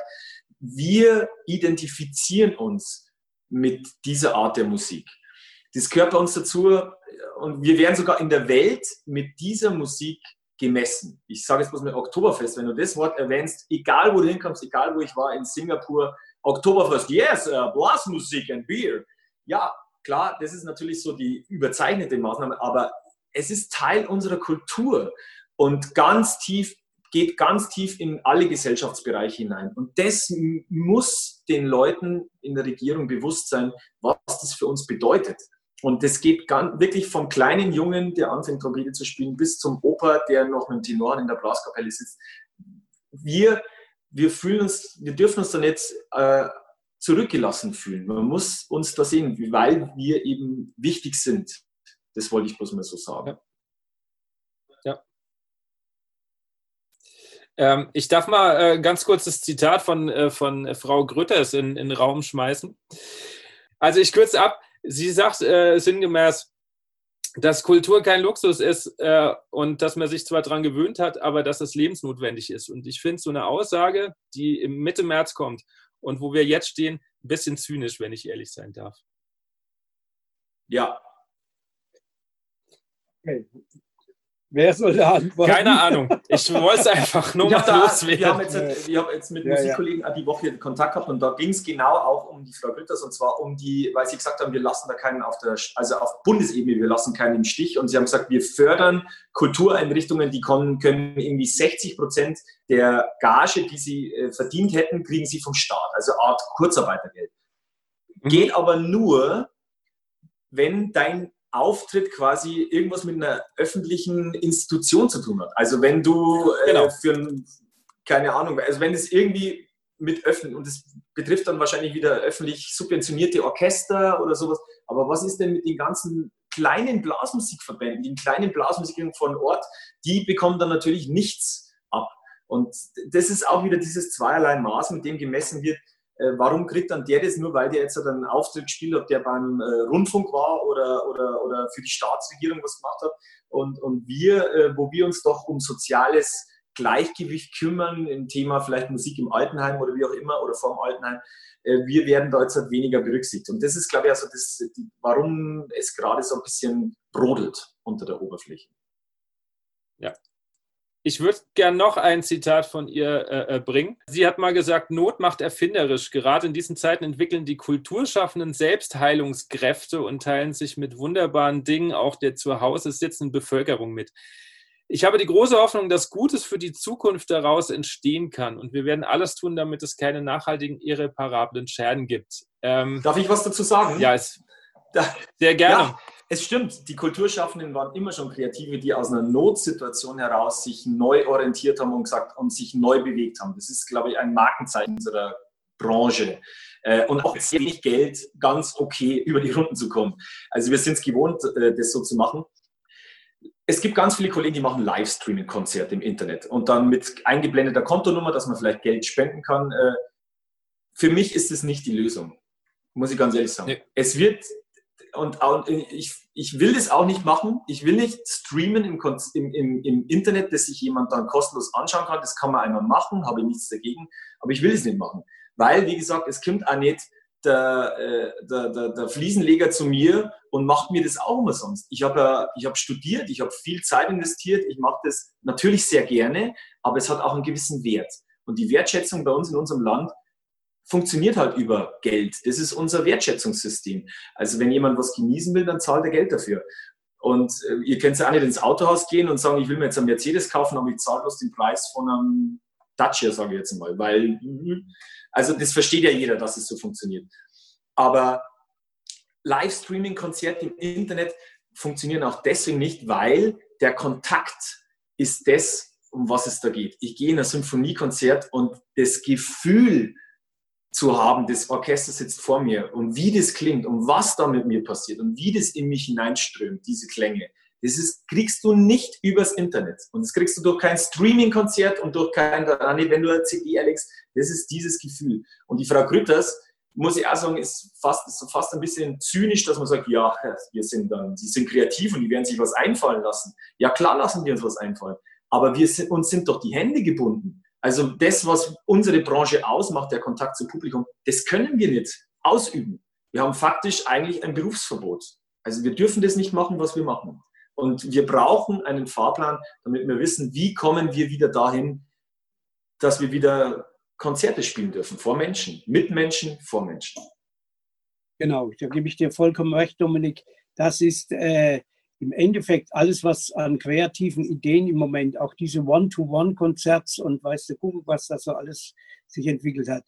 Letztendlich muss ein Konzertbetrieb auch finanziell wieder stabil werden. Das ist es. Es nützt nichts, wenn wir auf freiwillige Spendenaktionen über Internet oder was auch immer, sondern wir müssen live spielen und dafür Geld genau. kriegen.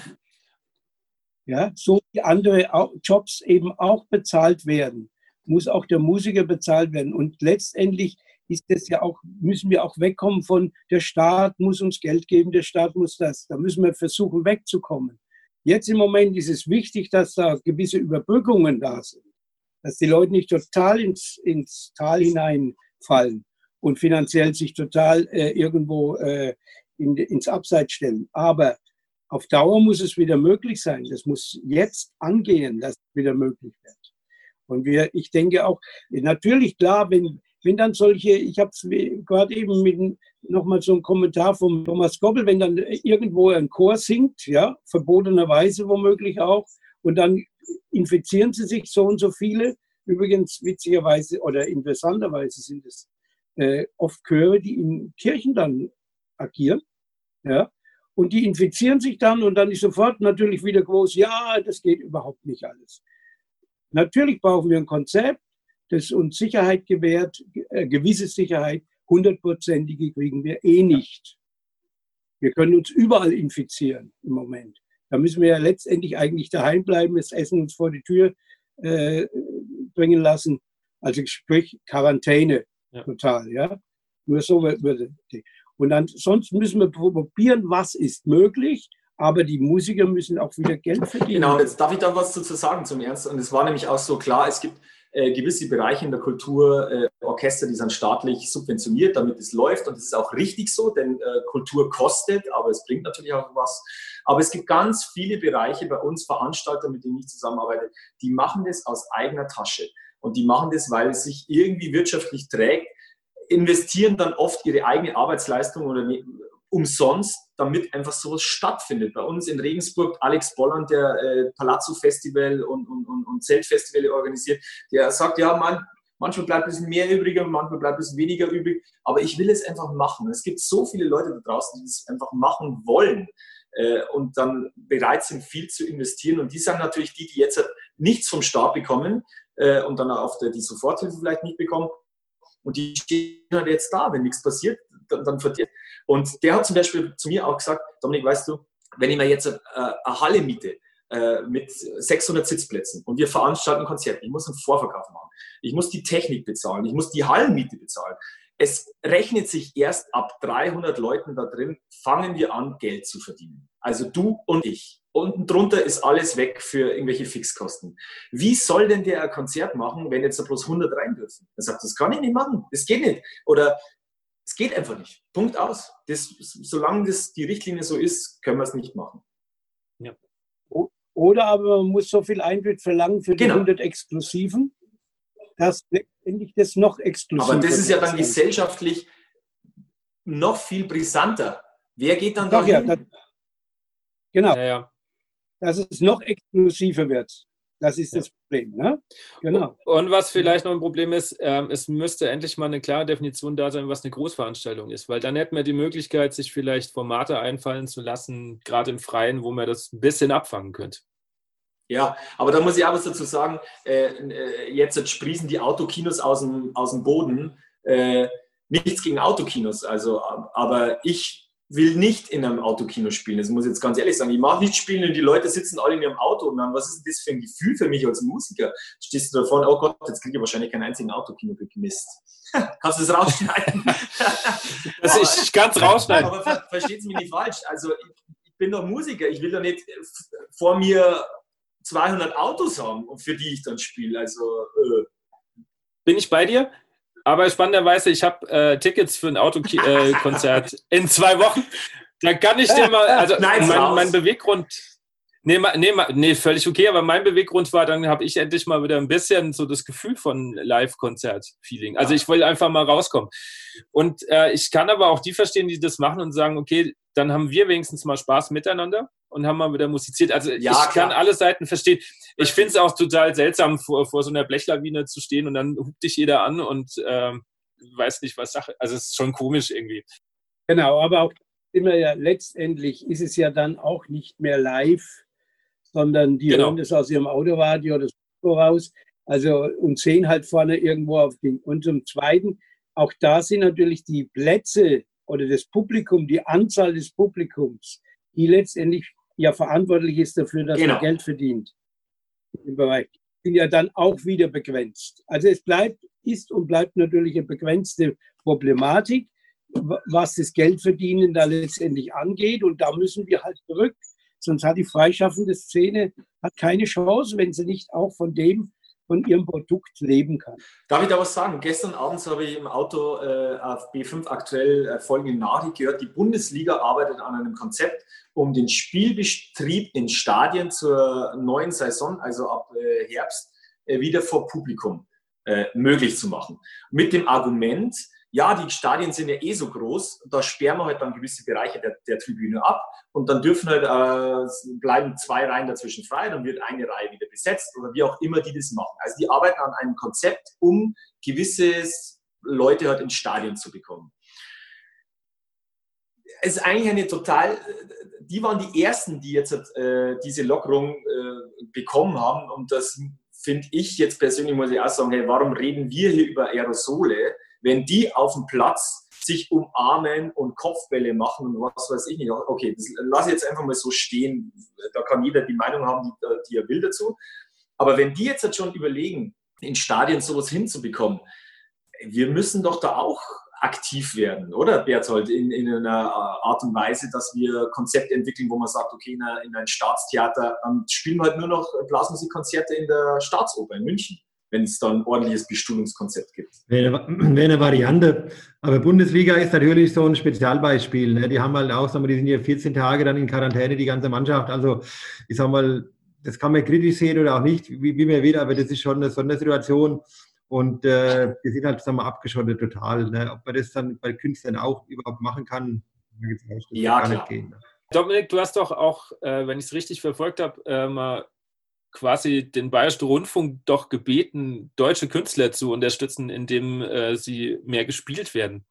Ja. Ähm, wie ist denn da der Stand im Moment? Also ich hatte jetzt letzte Woche viel äh, zum Bayerischen Rundfunk, äh, unter anderem auch zum Walter Schlich, zum Programmdirektor äh, für Bayern 1, für Bayern 3 und Puls. Der hat mir eine sehr nette E-Mail geschrieben ähm, und hat mich da auf den äh, hat mich da, äh, er hat mir erklärt, was alles läuft und die sind auch sehr emsig äh, und machen viel und äh, äh, er, er hat so geschrieben, das war einer der schönen Sätze, wenn es bei ihm darum geht, welche Musik gespielt wird, kommen an erster Stelle bayerische Künstler, an zweiter Stelle deutsche und dann erst die internationalen. Er muss natürlich auch äh, im Hauptprogramm von Bayern 1 und Bayern 3, die eine wahnsinnig große Bandbreite haben, muss natürlich auch die Hörerschicht bedienen. Also du kannst nicht auf Bayern 1 jetzt auf einmal äh, am Abend drei Stunden Blasmusik senden. Natürlich, das versteht ja auch jeder. Also die müssen natürlich das äh, bedienen, so wie es Ihr versteht es nicht, ähm, wie es ist. Aber der Bayerische Rundfunk ist da, die haben das Thema auf der Agenda und arbeiten dran. Und ähm, genau, das war das Feedback und da vertraue ich jetzt mal, da ich auch beim Bayerischen Rundfunk angestellt bin, da vertraue ich darauf, dass Teams da was machen. okay, gut. Aber es soll, genau. ja, Andi, vielleicht ergänzen. Ich meine, wir ja. haben immerhin noch BR Heimat, ne? da können wir dann die Blasmusik einfach noch etwas mehr ausweiten. Ja. Insofern, das wäre ja ein Anliegen, das uns alle ja. irgendwo beschäftigt. Das war total nett, weil der Stefan Frühbeis hat mich dann angerufen, den kennst du wahrscheinlich auch ernst. Der Stefan hat dann gesagt, äh, der Programmdirektor von BR Heimat, ja, Dominik, ähm, und jetzt, siehst ja, wenn man mir jetzt, weil mein Anliegen war ja, mehr bayerische Künstler zu spielen, damit die mehr GEMA-Ausschüttung kriegen. Und dann habe gesagt, ja, erstmal hat die GEMA natürlich auch viel weniger Einnahmen, weil ja die ganzen Konzerte jetzt weggefallen sind. Also ich habe viel weniger zum Ausschütten. Und dann äh, ist es die Frage, ob dann wirklich für zwei mehr gespielte Titel der Künstler dann so viel mehr GEMA erhält, das wahrscheinlich eh nicht. Und dann, was machst du mit den zwei Künstlern, die du dafür aus dem Programm rausschmeißt? Das waren ja auch Künstler, die vielleicht im Programm drin gewesen wären.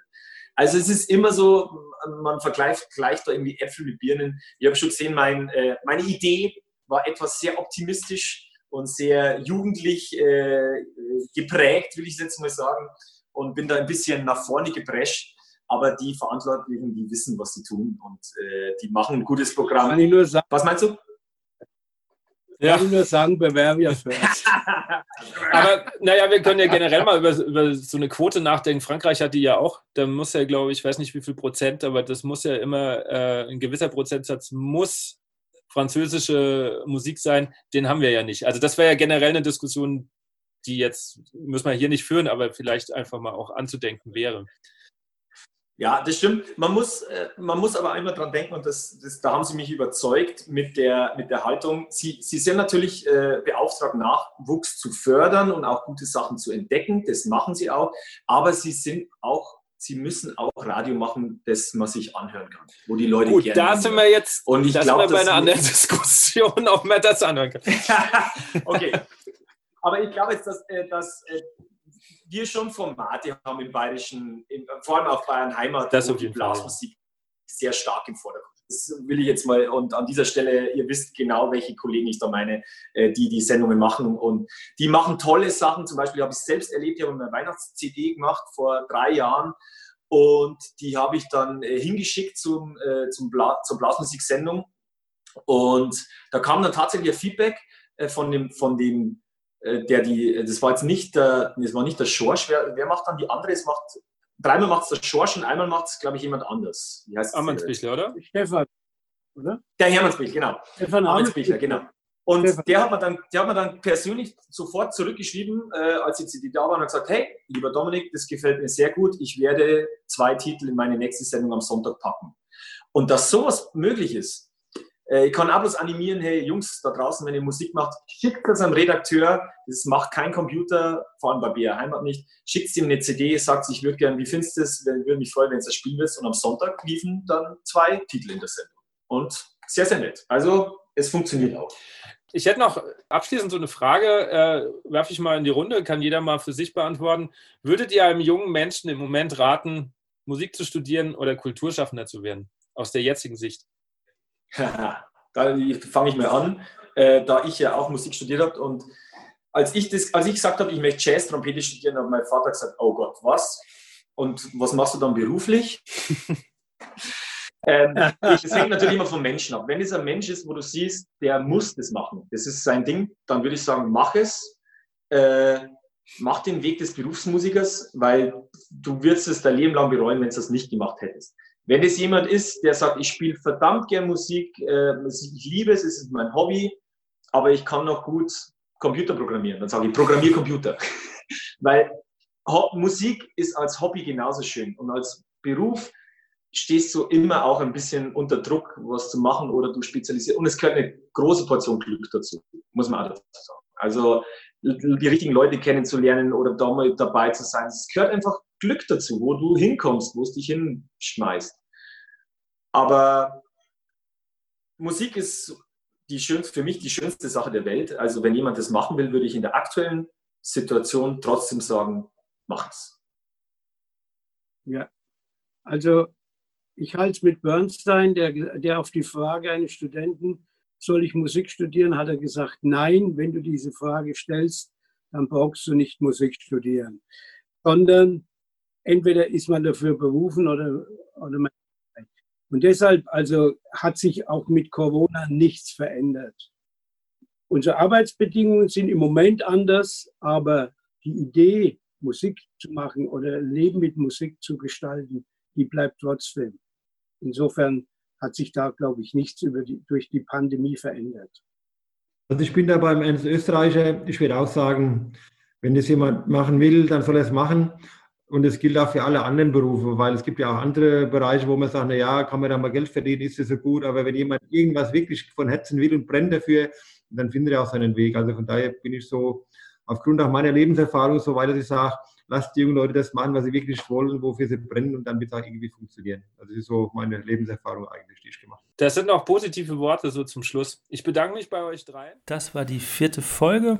Ich glaube, wir haben in der Stunde die meisten Aspekte auch mal angesprochen und ähm, ihr konntet sehen, was auch hinter den Kulissen gerade alles dafür getan wird, um ja, die Kultur wieder mehr nach vorne zu bringen und gerade auch uns Blasmusikern zu ermöglichen, doch wieder das Spielen aufzunehmen. Wenn es jetzt Punkte gibt, die wir vergessen haben oder ihr wollt mit mir über einen Punkt diskutieren, weil ihr da ganz anderer Meinung seid, macht das sehr, sehr gerne, entweder direkt an mich oder am besten auf meiner Facebook-Seite Andi Schreck oder auf meiner Instagram-Seite Andi Schreck unterstrich. Denn dann kommen wir vielleicht auch mit anderen ins Gespräch und das wäre vielleicht auch genau in der Sache doch das Richtige. Für die, die genau aufgepasst haben, hätte eigentlich diese Woche eine andere Folge kommen sollen, nämlich über Wertungsspiele. Aber ich habe mir gedacht, genau, äh, weil dieses Thema ja gerade aktuell ist, Corona, ähm, schieben wir die Folge ein. Das heißt, in zwei Wochen geht es dann regulär weiter mit Wertungsspielen. Vergesst nicht, den Podcast zu abonnieren bei Apple Podcast zu bewerten. Sagt es ruhig weiter und dann freue ich mich und bis dahin eine gute Zeit.